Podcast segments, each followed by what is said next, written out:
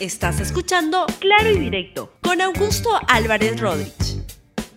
Bienvenidos a Claro y Directo, un programa de LR. El tema central del día de hoy es la pregunta: ¿sabe el presidente Pedro Castillo el significado de la palabra meritocracia? ¿O nos está mintiendo o creo que no lo entiende? Y se lo voy a explicar por qué. Bien, este fin de semana nos sorprendió a otra vez el presidente eh, Pedro Castillo con la designación de Daniel Salaverry, que fue candidato a la presidencia de la República y en la segunda vuelta apoyó al presidente Pedro Castillo como presidente del directorio de Perú Petro. Vean la resolución que apareció en el, en el diario El Peruano el día domingo. Ahí está, se designa al señor Daniel Enrique Salaverry Villa en el cargo de presidente del directorio de Perú Petro y este, esta mm, norma, esta, ese nombramiento refrendado por el Ministerio de Energía y Minas, firman José Pedro Castillo Terrones, Eduardo González Toro. Esto, debo decir, ya pueden sacar la resolución, ocurre en un contexto en el cual lo que existe es fundadas este, sospechas de que en el sector petrolero, durante este gobierno del presidente Pedro Castillo, se cocinan cosas muy, muy complicadas y no buenas. Desde Perú, este Petro Perú, y parece que desde Perú Petro, bueno, vamos a, dar a conocer, porque acá lo que hay es un problema. Y lo que se ha visto rápidamente es que el nombramiento del presidente del directorio de Perú Petro requiere esto, requiere según el artículo 13, dice lo siguiente, los miembros del directorio deben ser personas de con reconocida capacidad técnica y profesional en la materia a desempeñar y no deberán ser funcionarios o empleados públicos. La materia a desempeñar es el sector petrolero en el cual no se conocía hasta ahora que el señor Salaverry tenía algún tipo de conocimiento. Luego lo que se, conocía es que más bien tenía una, una, una relación cercana con el presidente Pedro Castillo, cuando en la segunda vuelta el señor Salaverry, una decisión legítima, fue apoyar a Pedro Castillo en la competencia de la segunda vuelta. ¿Podemos escuchar el mensaje del señor Daniel Salaverry? Ahí lo estoy viendo en la pantalla. Pónganlo, por favor. Primer nivel que nos garantizan un equilibrio fiscal, nos garantiza que no va a haber inflación, todo lo contrario, que vamos a promover y a impulsar el desarrollo de las micro y las pequeñas empresas de los próximos cinco años. Consulta Daniel Salaverri si él forma parte del equipo técnico que el día de mañana estará en la conferencia de prensa de Pedro Castillo. Este, y yo vengo apoyando porque, como lo dije desde el primer día, estoy comprometido con la propuesta que impulsa Pedro Castillo, estoy comprometido con esta necesidad de cambio y de transformación que requiere nuestro país. Pedro Castillo ya dejó bien claro que un próximo gobierno de él el señor Cerrón no va a tener participación activa, no ocupar ningún cargo público. Así que, tranquilidad, calma. Es el candidato a la presidencia. entiendo que estamos inmersos en una campaña yo no voy a adjetivizar sus comentarios, pero tampoco pues podemos permitir que sigan enlodando o sigan tratando de eh, confundir a la población con un supuesto manejo del eh, presidente de un partido que no forma parte del equipo técnico y va a formar parte del gobierno pues quien no va a tener mucha tranquilidad creo que es Daniel Salaverry, porque la Contraloría ya anunció que va a entrar a revisar el nombramiento de Daniel Salaverry y fácilmente si coteja el artículo 13 del, del reglamento interno de eh, Perú Petro, salvo que nos, sorprenda a todos Daniel Salaverry y nos demuestre que tiene algún tipo de conocimiento este, en el sector petrolero, más, a ver, más allá de haber llenado su, su, tanque de gasolina con este, en, en algunos en los grifos todos los días, este, salvo que demuestre que tiene un conocimiento del sector petrolero, este, no va a poder ser ratificado porque la Contraloría va a observar esta designación. Y acá lo que ocurre, y quiero ir a partir de esta designación de Daniel Salaverry a un problema central que está teniendo el, el gobierno, el presidente Pedro Castillo, en el cual lo que se ve es que todos los nombramientos son, la verdad, que la mayoría de nombramientos, con muy, muy pocas excepciones, son nombramientos de otro carácter, de el amiguismo, el paterío, el, este, el paisano, si son paisanos de Chota o si han tenido algún tipo de servicio político. Y esto es lo que ocurre. Y escuchen lo que prometía el presidente Pedro Castillo cuando empezaba su gobierno sobre meritocracia. Escuchémoslo, por favor. Reforzaremos la institucionalidad de las Fuerzas Armadas teniendo presente la meritocracia antes que el amiguismo para los ascensos. Reforzaremos la institucionalidad de las Fuerzas Armadas teniendo presente la meritocracia antes que el amiguismo para los ascensos.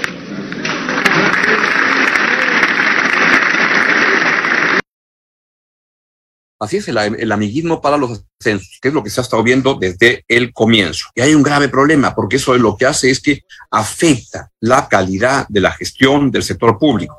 Y lo que se está poniendo es a personas que tienen que ver con otras razones, pero no las razones de una mejor actuación del sector público peruano. Y esto ocurre a pesar que cuando les conviene, cuando les interesa, dicen que van a revisar los nombramientos. Por ejemplo, el ministro de Justicia, que es alguien que, de mi modesto punto de vista, es otra de las personas que le hace un daño enorme al gobierno y cuyo mayor logro en términos de para ser ministro, ministro de Justicia es el paisano del presidente Castillo, de Chota, pero demuestra día a día que la constitución la desconoce. La verdad que es alguien que acomoda los argumentos para encubrir al presidente Castillo en todo. Ha dicho que va a tener que ser revisado el expediente de, eh, de, de, Daniel Soria, el procurador general, el procurador general, porque este, denunció al presidente Pedro Castillo. Escuchen, por favor, lo que dice cuando le conviene el señor ministro de Justicia, el señor, el doctor Aníbal Torres. El abogado Pachas está señalando que el procurador Soria debe ser removido. ¿Usted está evaluando remover al procurador Soria? Señor, sobre eso no me voy a pronunciar. ¿Por qué? Porque frente a, las denuncias que ha hecho el defensor del presidente y otras personas, eso va a tener que ser eh, revisado todo el expediente no de nombramiento del procurador eh, y yo procederé conforme a la ley. Yo no me puedo salir una coma de la ley. Ya, pero eso qué significa? Yo no puedo eh, mantenerme en las opiniones de personas interesadas, en las opiniones del periodismo, para mantener, no solamente me refiero al procurador Soria, sino lo que existe en el Estado, de que muchas personas han ingresado por la puerta falsa y luego tienen, por supuesto, los eh, supuestos extraordinarios juristas que salen ¿no? a defender esas situaciones. Estas situaciones existen en todo el Estado. Ya, eso habla cuando le conviene porque el, procurador Daniel Soria ha denunciado al presidente Pedro Castillo por todos los zafarranchos que están ocurriendo en Petroperú, donde la verdad que esta visita que le hizo el, propietario, el dueño de esta empresa de este, biodiesel, al ya no me acuerdo su, su nombre, este, es de lo más extraña. Tan extraña que tuvieron que anular el, el, concurso porque olía a que había corrupción. Eso le permitió a este señor ganarse un contrato de 74 millones de dólares. Dice el señor Abuyadep que él no habló de eso con el presidente Pedro Castillo. La pregunta es, ¿quién le va a creer? Va, habla con el presidente y a los tres, cuatro días sale el contratazo, este, qué raro, ¿no?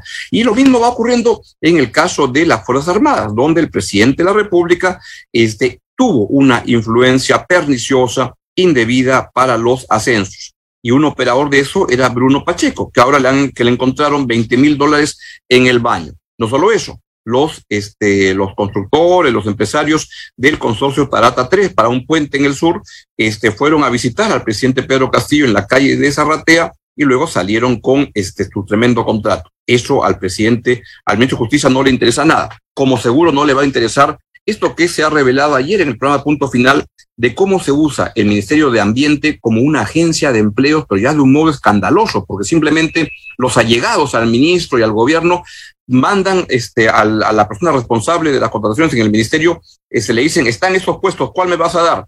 Esto la verdad que es una vergüenza. Escuchen lo que pasó ayer un extracto del reportaje en punto final. Si el puesto no se consigue en un ministerio, se halla en otro.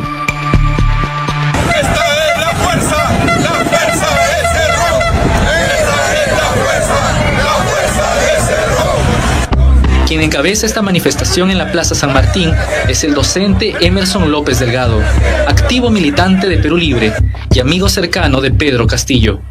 Tanto que ofrece clases particulares al hijo del presidente en Palacio de Gobierno. El currículum del colega del primer mandatario también aterrizó en recursos humanos del Ministerio del Ambiente. Queríamos consultarle cómo llegó su currículum al Ministerio del Ambiente, donde fue evaluado a un ministerio, sí. yo puedo llevar los currículums que, que deseo a, a cualquier ministerio a cualquier empresa o lugar que quiera. Se le pidió a Recursos Humanos que evalúe a este profesor de razonamiento matemático para un cargo que difiere absolutamente de su perfil, por el que se accede a un salario de 20.500 soles mensuales.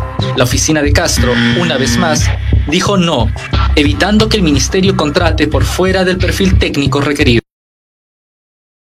Bueno, y no es el único caso. Este fin de semana leí también una investigación que se hizo en el diario El Comercio sobre cómo se han nombrado a 13 prefectos regionales que vienen, ¿sabe desde dónde?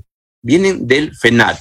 Pedro Castillo, dice la investigación que, que hizo el uh, periodista René Subieta Paco, dice, nombró a 13 prefectos regionales que pertenecen al FENATE, que hace una radiografía de los designados por el presidente.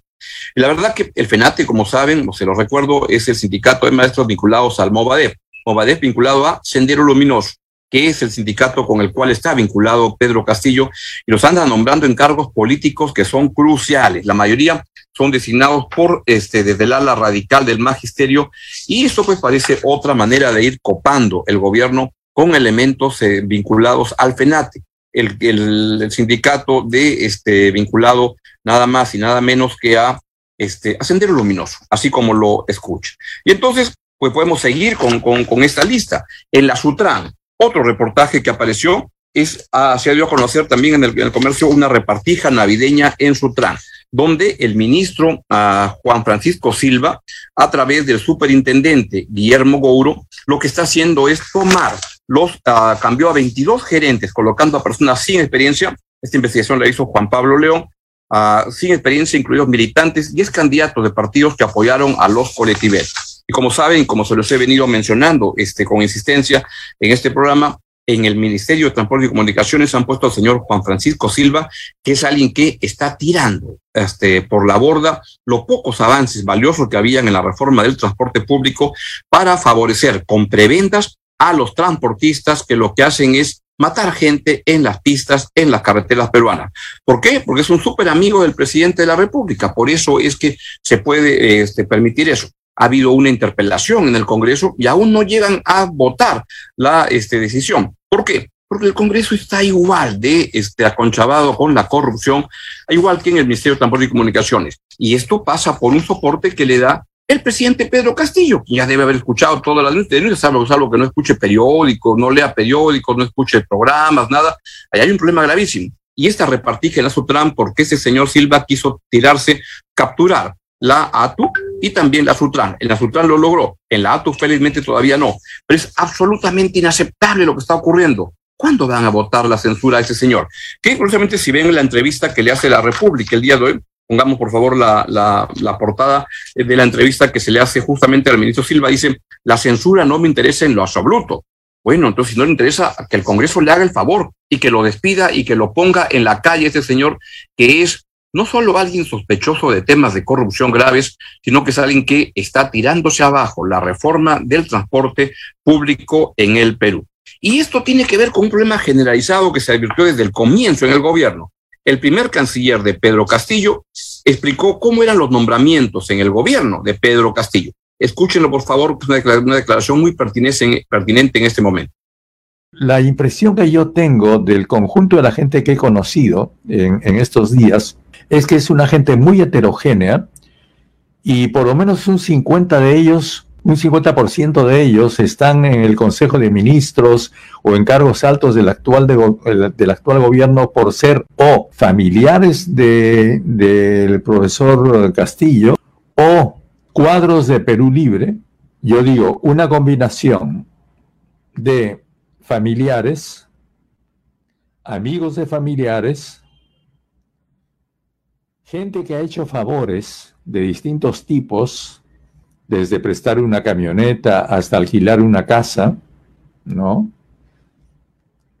Eh, y, y, otras, y otras operaciones desconocidas para mí, gente que tiene esa procedencia es la que forma parte del gobierno actual. Entonces encuentras el profesor Pedro Castillo, sus familiares, este, Nuevo Perú, em, Perú Libre o quienes dicen ser de Perú Libre, más gente que está recibiendo pago por favores. Entonces tienes una, un conjunto muy heterogéneo, diverso, gente que no se conocen entre ellos, algunos de ellos muy respetables, ¿ah? realmente, eh, pero otros que tú no sabes por qué están ahí el presidente de la República habla de meritocracia. Yo me pregunto, ¿qué es meritocracia para el presidente? Voy a contribuir con nuestra audiencia eh, para explicar qué es lo que el diccionario dice que es meritocracia. Si lo pueden poner, por favor, les agradecería mucho. Meritocracia, sistema de gobierno en que los puestos de responsabilidad se adjudican en función de los méritos personales. Méritos profesionales, evidentemente. Este, personales, no, no, y con eso no se alude a que son amigos, paisanos, este, patas, este, allegados al presidente de la República, que es lo que está ocurriendo con un sector público que se está degradando absolutamente con problemas de corrupción, con problemas de ineficiencia, con problemas de dar marcha atrás en reformas que son valiosas para el país. Y claro, sospecho que el presidente Pedro Castillo debe estar pensando, por lo que hemos visto en los primeros seis meses de su presidencia, si yo puedo ser presidente sin saber absolutamente nada que hacer en el cargo, ¿Por qué Daniel Salaverry no puede ser presidente de Perú Petro si tampoco sabe absolutamente nada de petróleo? Ojalá esto se corrija y si no, el Congreso actúe para poder poner orden en lo que está pasando en el sector público peruano. Se relega a profesionales valiosos que sí conocen de los temas para poner a todos los allegados al presidente de la República, sea porque son paisanos, sea porque son del FENATE, FENATE Movadef Sendero, sea porque son este, gente vinculada a los Carelim, gente que no le está haciendo bien al gobierno y que está arruinando este gobierno.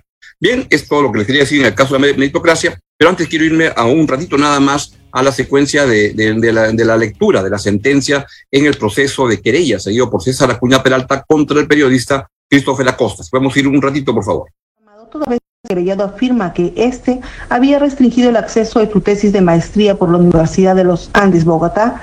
Al respecto, el querellado a través de afirma haber viajado a dicho país y que esa habría sido la respuesta en la biblioteca.